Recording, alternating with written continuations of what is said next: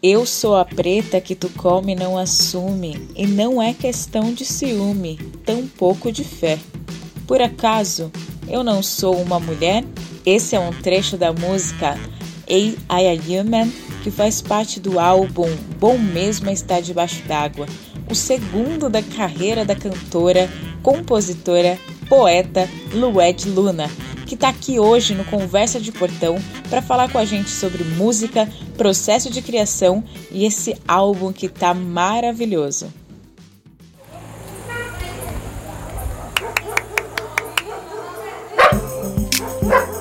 Eu sou Jéssica Moreira e esse é o Conversa de Portão, um podcast produzido pelo Nós Mulheres da Periferia em parceria com o UOL Plural, um projeto colaborativo do UOL com coletivos independentes. Semanalmente, nós ouvimos a opinião, análise ou história de mulheres sobre notícias que são importantes para nós. Lued, seja muito bem-vinda ao Conversa de Portão. Obrigada, obrigada pelo convite, Jéssica. Muito feliz de estar conversando sobre esse disco que já tem me dado tanto. Imagina, é um prazer para a gente te receber aqui também. E Lued, para a gente começar essa prosa, você poderia contar um pouquinho sobre como é que foi esse processo de produção do Bom Mesmo? Como que vocês começaram esse processo de produção? É, então, Bom Mesmo Sai Debaixo d'Água é eu venho maturando há uns dois anos. Eu comecei a compor espaçadamente em viagens, enfim, diversas circunstâncias nesses três anos de um corpo no mundo, de turnês, de shows, de viagens e de encontros, experimentações. E aí eu fiz três shows experimentais que já trazia esse nome, Bom Mesmo Está Debaixo d'Água. O primeiro foi no Centro da Terra, o segundo foi na Casa de Francisca e o terceiro foi no Blue Note, todos em São Paulo. E eu já estava reparando, né, que a minha poesia estava sempre versando sobre esse mesmo tema, né? O amor, eu revisitando esses meus afetos. E Bom Mesmo Está Debaixo d'Água em específico é uma frase, trecho de uma canção do François Moulet, que é o autor dessa canção junto comigo. Foi uma espécie de homenagem, assim, que eu fiz para ele, já que ele tava, que ele compôs a canção comigo, eu, eu trouxe essa referência que é uma, um trecho da, da canção dele, né? E Bom Mas Sai Debaixo d'Água é isso, né? Um trabalho, um disco, um projeto também de audiovisual que versa que é um olhar, né, sobre o amor, sobre a afetividade a partir desse meu lugar, né, de mulher e preta. Então, entender como esse sentimento me atravessa, como são essas experiências e, e também trazer outras perspectivas, né, outras vozes de outras mulheres negras sobre o mesmo tema. Então, é sobre mim, mas também é sobre tantas.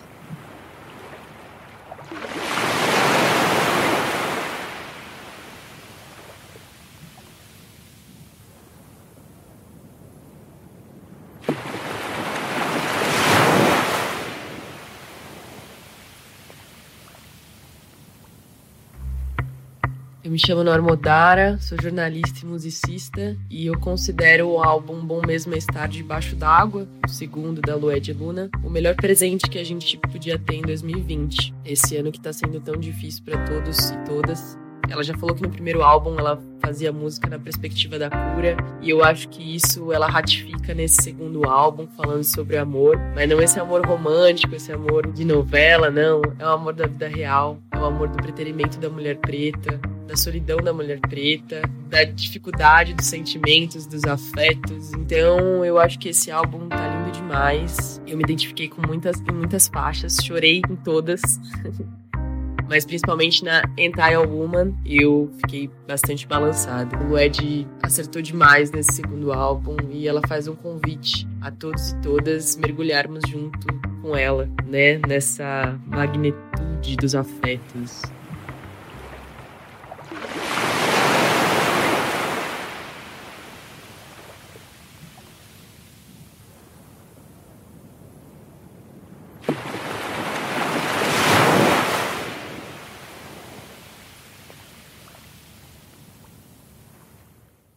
Eu tenho conversado com muitas mulheres negras que têm ouvido o álbum e elas falam que elas sentem como um respiro nesse momento de pandemia. É, se em 2017 o álbum falava de um corpo no mundo, esse fala muito sobre esse mergulho para dentro, né? A gente sente quando escuta esse mergulho para dentro, né? Você nesse começo, né, quando você começou a produzir, tinha essa intenção de ter esse lugar do autocuidado, de falar com essa mulher diretamente ou foi se construindo no processo? Um Corpo no Mundo é, foi um disco que tinha como busca essa, essa ancestralidade, né? Eu saber qual África eu pertencia, né? Nasce muito de um, de um não lugar, de um não pertencimento, né? É, é essa busca que é o meu que é, é o meu que é, era mais coletivo, né? Uma, história de uma diáspora. Não era só sobre o Led Luna. Já o Bom Mesmo Está Debaixo d'Água, cada canção é sobre mim, eu percebo que é um disco mais self-centrado mesmo, assim, é sobre mim, é sobre minhas experiências, é como o amor me atravessa, né? E obviamente isso pode se espraiar e, e aí teve o, a escolha proposital, né, estética de trazer outras mulheres, mas é muito sobre mim, né? Não é tanto um eu coletivo, embora é, muitas mulheres tenham se identificado com com essa minha experiência, né? A experiência de cada canção. Mas eu concordo, sim, que é um, mais um olhar para dentro, um olhar mais individual. A água, ela vem logo no título, né, do álbum, né? Vem trazendo um pouco essa referência ao Xum, também, né, o orixá que se relaciona ao amor, à maternidade. Isso tem a ver com o momento que você tem vivenciado, né, enquanto mãe, é, esse trabalho pós-parto também, né? A gente conversa com muitas mulheres que vivem essas duplas jornadas de trabalho. É, de alguma maneira você tem vivido, né, Lued, também, né? Porque tem associado aí um pouco do trabalho com esse período pós-parto. Como que tem sido? Sim, é, a água é, ela tem muitas metáforas, né? ela traz muita, muitas metáforas e, e tem essa, esse sentido também, né? De da água está ligada às emoções, da água está ligada ao feminino, da água está ligada à maternidade, da água está ligada ao Oxum. E foi um disco concebido nesse contexto, né? Eu estava grávida de três meses quando eu fui para a África, eu estava grávida quando eu fui para a Bahia gravar e fazer acontecer. Depois de todo o processo gestacional, pensando, mix, master, produzindo, enfim, trabalhando. É, e eu acho que a gravidez veio para potencializar essa energia criativa que já é própria, né? Que já é minha por, por, por, por excelência, já é inata, assim. Só que é como criar uma vida, né? Estar cheia d'água, é, manusear, manipular essa energia criativa, né? Eu percebo que só potencializou, não foi uma gestação, muito pelo contrário, assim, muitas mulheres têm uma gestação complicada, de náusea, de vômito, de enjoo, de indisposição, de uma série de coisas, o próprio puerpério também, muito complicado. Mas eu tava, eu, eu tenho uma energia criativa tão grande, ainda criando uma vida, parece que tudo se potencializou, eu me senti mais viva, mais criativa, mais potente, mais entende? Eu, eu não tenho do que falar assim desse processo é, de, de gravidez. Eu acho que só veio para somar o que eu já tinha essencialmente.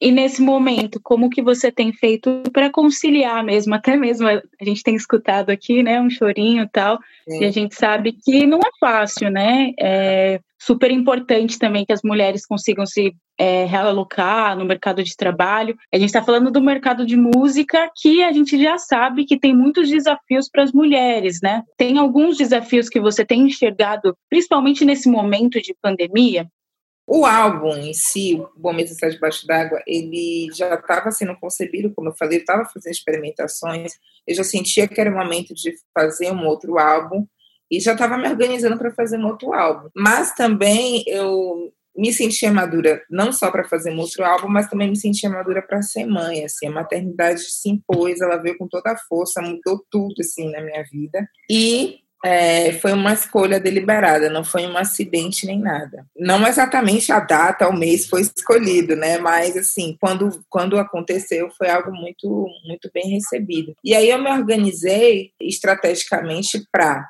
lançar o álbum no primeiro semestre e ser mãe no segundo, porque ele nasceria em julho. Ele nasceu de fato em julho, e aí eu ficaria, né, esses três meses, só voltaria a cantar final do ano. Enfim, Isso no cenário, nas condições normais de temperatura e pressão. Aí veio uma pandemia e mudou tudo, entendeu? Assim, mudou tudo. E a primeira coisa que me veio à mente é, foi para você ver como a maternidade é uma chave, assim.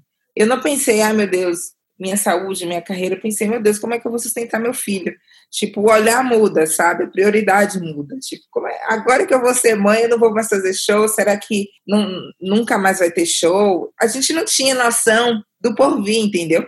Não sabia qual era a gravidade da doença, não sabia se ia ter vacina, se não ia ter, se enfim, a gente não sabia nada no, no, no primeiro instante, na no primeiro momento. E aí eu decidi, então, é, é observar, não agir, entendeu? Então, o, um disco que ia ser lançado no primeiro semestre acabou sendo cancelado. A gente pensou em várias datas, e aí só postergando, postergando, postergando, até que a gente chegou agora em outubro, quando a gente já entendeu que estar convivendo com o Covid, estar em pandemia é uma condição humana hoje no mundo, assim. A gente está nessa condição.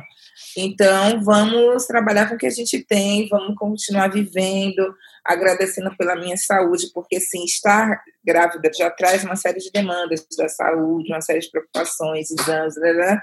e aí, com um, um, esse risco, sabe, o tempo todo ali, batendo na sua porta, né? A gestante, a puérpera é um grupo de risco. Uma criança que acabou de nascer e não tem vacina nenhuma ainda, ter que estar exposta a um vírus dessa gravidade, quer dizer, então vem uma série de medos, vem uma série de inseguranças, mas eu, eu resolvi apostar e confiar na vida, e confiar nos deuses, e confiar nos caminhos, assim. O Daio foi um espírito que escolheu vir nessa época, nessa geração, nessa condição, veio super forte, saudável, continua forte, saudável, me deu mais força, me deu mais saúde, eu consegui colocar esse, esse trabalho no mundo, assim, né? Hoje eu percebo que como foi importante ter corrido, assim, no início, porque não teria como fazer um visual álbum no contexto que a gente estava imaginando de festa, de aglomeração, numa pandemia, então foi tudo do jeito que tinha de ser, sabe? Foi tudo na hora certa, foi tudo no tempo certo.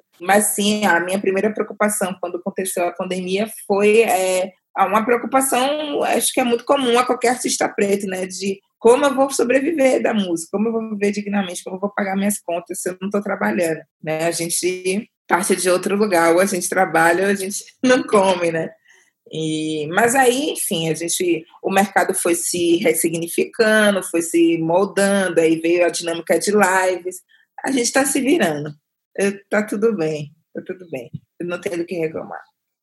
É, o álbum tá maravilhoso e, e, como eu disse, né, as outras mulheres que eu conversei, que têm ouvido, elas têm utilizado esse álbum como um respiro e eu fico pensando nesse poder que tem a arte, né? É claro que a gente não pode dar um, uma função apenas, né, para a arte, mas com certeza tem ajudado muito, né? ouvir música, a literatura, e eu sinto que quando eu escuto, tá, sua música, ela me abraça, ela me abraça poeticamente, ela me abraça musicalmente, e fico pensando aqui, né, uma curiosidade aqui de jornalista, quais são as suas referências poéticas, né, tanto as literárias, musicais? É claro que a gente vê ali que apareceu Cidinha da Silva, Nina Simone, aquilo vai tocando a gente, sensacional. Mas você tem outras ainda referências de mulheres negras que você poderia talvez citar também para as nossas é, ouvintes, né, as mulheres que nos acompanham?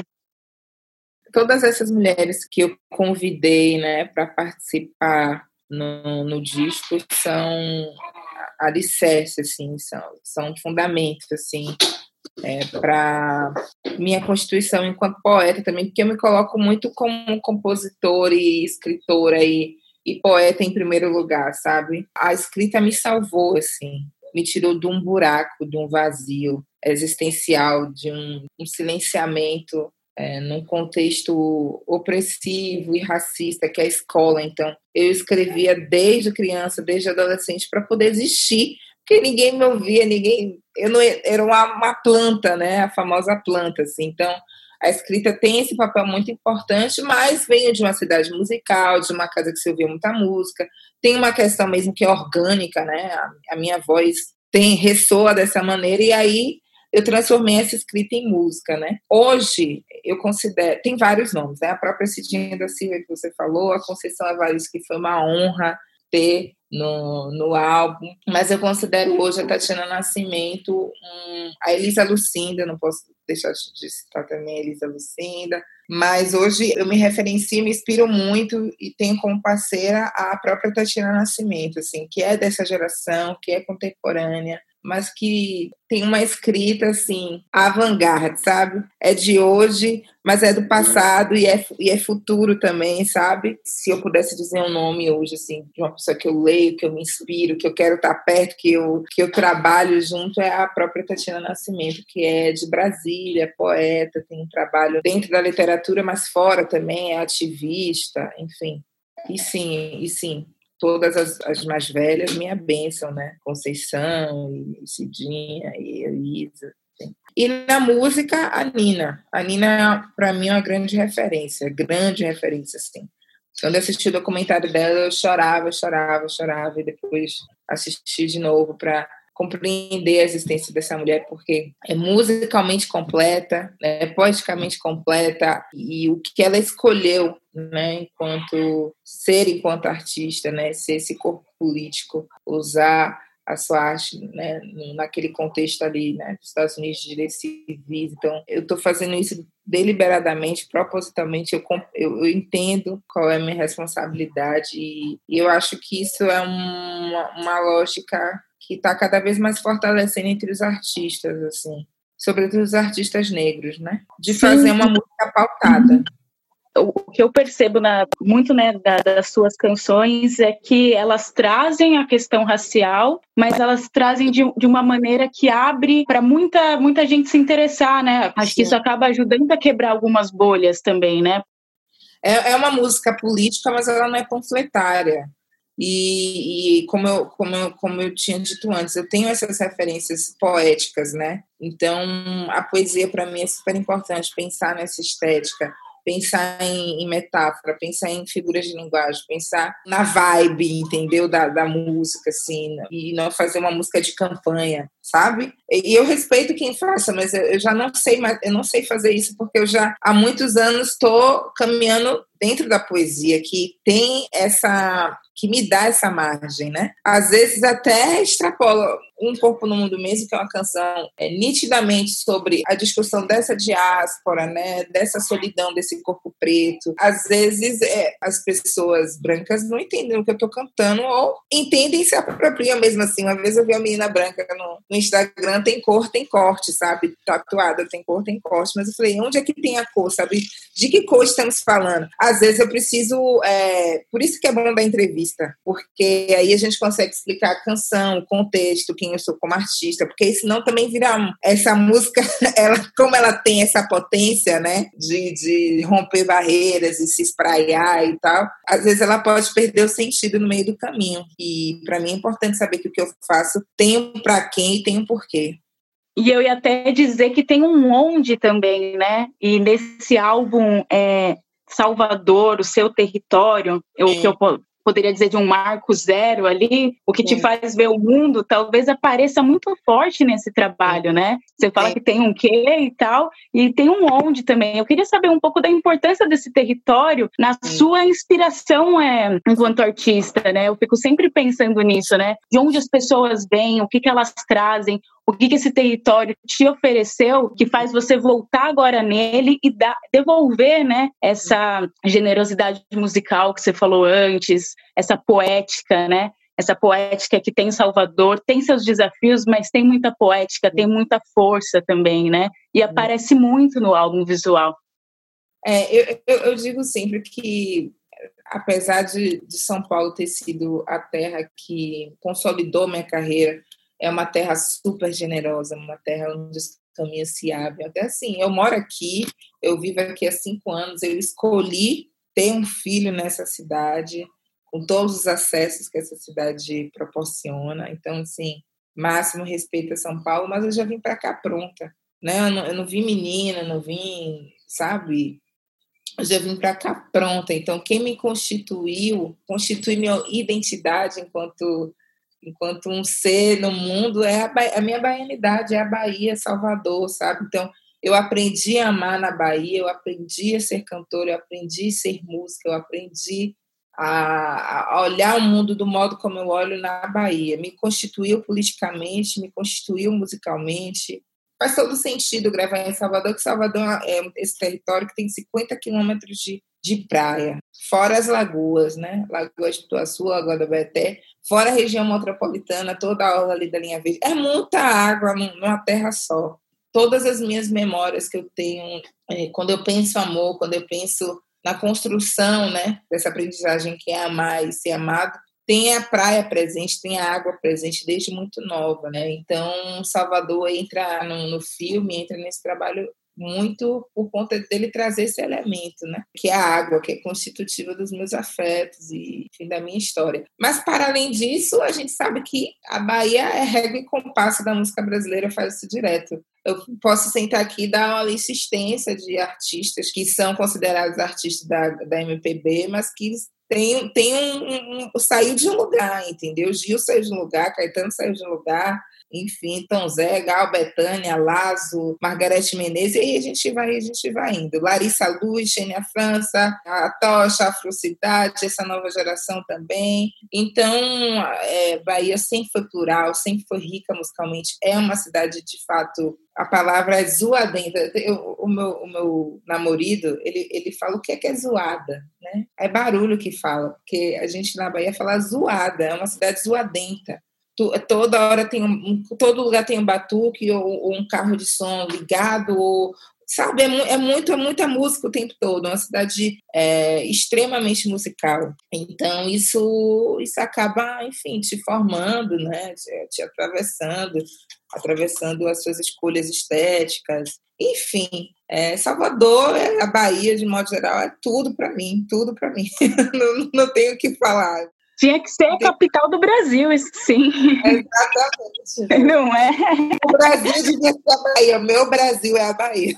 É o seu Brasil é a Bahia. Olha, é maravilhoso te ouvir. E eu ficaria aqui mais um tempão te ouvindo, porque super gostoso, assim, saber esses caminhos que te trilharam também, né? Essas ruas de Salvador. E que mesmo depois você indo para outros lugares do mundo, essa essência, né, do, do lugar que te formou ainda está em você. Eu acho que isso é uma super inspiração para gente, enquanto coletivo nós, mulheres da periferia. A gente fala com mulheres que estão em muitos territórios, mas que também sonham em atravessar essas pontes mas é muito gostoso saber que mesmo a gente atravessando a ponte, a gente pode manter essa essência do lugar que formou a gente, né? Nos nossos territórios, periferias, enfim, nossas cidades que às vezes ficam apartadas, mas que para a gente é o centro, né? Então é muito inspirador e muito bom te ouvir. E eu queria ir agradecendo aqui, né? A gente vai, vai fechando essa entrevista, mas agradecer muito a conversa. Muito obrigada mesmo, né? Aprendi um monte aqui mesmo nesse pouco tempo. E parabéns pelo trabalho mais uma vez, pela generosidade,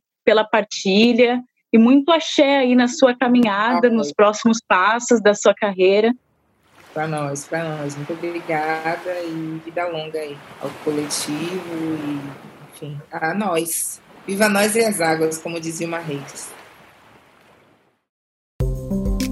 Eu sou Jéssica Moreira e esse foi o Conversa de Portão, um podcast produzido pelo Nós Mulheres da Periferia em parceria com o UOL Plural, um projeto colaborativo do UOL com coletivos independentes. Semanalmente, nós ouvimos a opinião, análise, ou histórias de mulheres sobre notícias que são importantes para nós. Você pode ouvir a gente no Spotify, Deezer, SoundCloud e por WhatsApp. É só se cadastrar na nossa lista de transmissão. Esse podcast foi produzido por Carol Moreno, trilha sonora e edição por Sabrina Teixeira Novaes e Camila Borges. Hoje eu fico por aqui e até a nossa próxima conversa de portão.